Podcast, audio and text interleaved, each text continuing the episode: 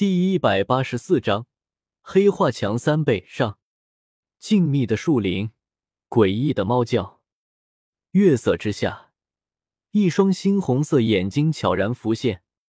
竹青，你不是去找戴老大商量让出一部分功劳给戴维斯，让我们快速返回前线的事情去了吗？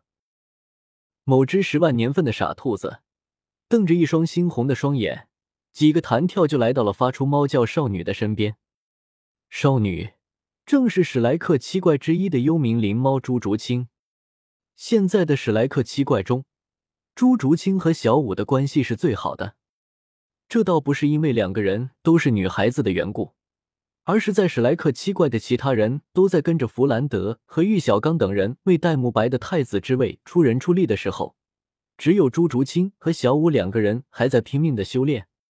小舞是因为有着想要复活天青牛蟒和泰坦巨猿的目标，而朱竹清则是绝望中最后的挣扎。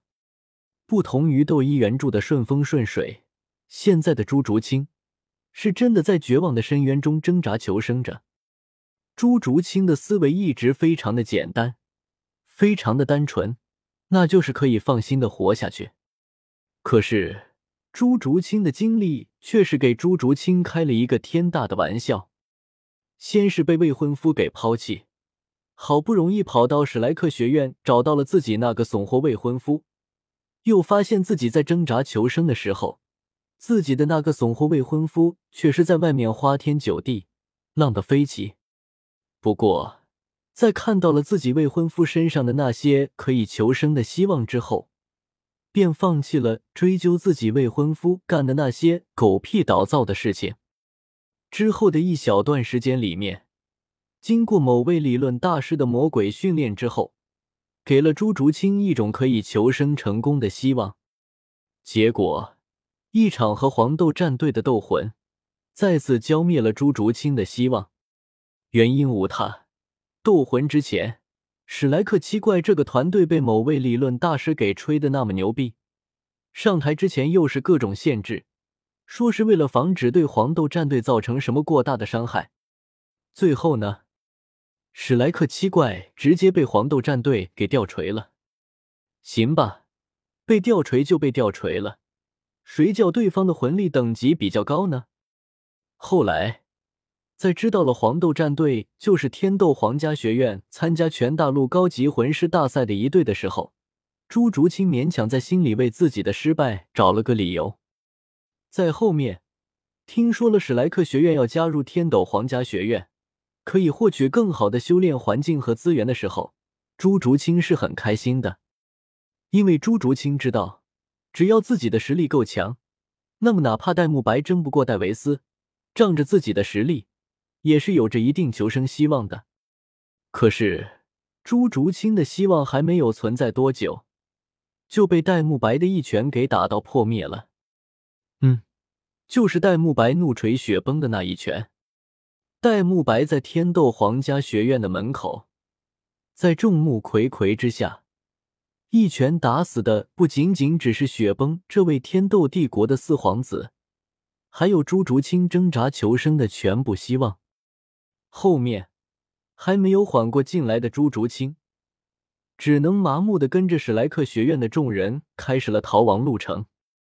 被困天斗城，被困白水村。说真的，如果不是白羽薇的仗义出手，以及比比东的念及旧情，朱竹清感觉自己早就被这操蛋的经历给逼疯了。别管白羽薇和比比东的真实目的是什么。反正，在朱竹清看来，白羽薇和比比东都是好人。可可，等到史莱克学院的众人好不容易逃亡到了星罗帝国之后，在玉小刚这位狗头军师的谋划之下，居然真的为戴沐白获取了一大波的功劳，让戴沐白成功的拥有了可以和戴维斯抗衡的初期资本。结果，戴沐白这个二百五。居然将绝大部分的功劳都留给了史莱克学院，而星罗帝国的军方和朝堂上几乎没有分润到什么功劳。即便朱竹清不太懂朝堂上面的事情，但是朱竹清再怎么的傻白甜，也知道戴沐白这么搞肯定是会出事情的啊！然而，在朱竹清去找戴沐白，和戴沐白说别让史莱克学院把功劳全占了，适当的分出一些功劳去给新罗帝国的军方还有朝堂的时候，戴沐白这个家伙居然和朱竹清大吵了一架，怒斥朱竹清忘恩负义，功劳这种重要的东西，居然不想着全部都留给史莱克学院。居然还想着分给那些自己不熟的军方和朝堂。讲道理，当时戴沐白的那一番义正言辞的怒斥，差点没把朱竹清给气死。不过在那之后，朱竹清也算是对戴沐白死心了。你报恩你的史莱克学院，我走我的求生之路。欠史莱克学院的，是你戴沐白，和我朱竹清没有任何的关系。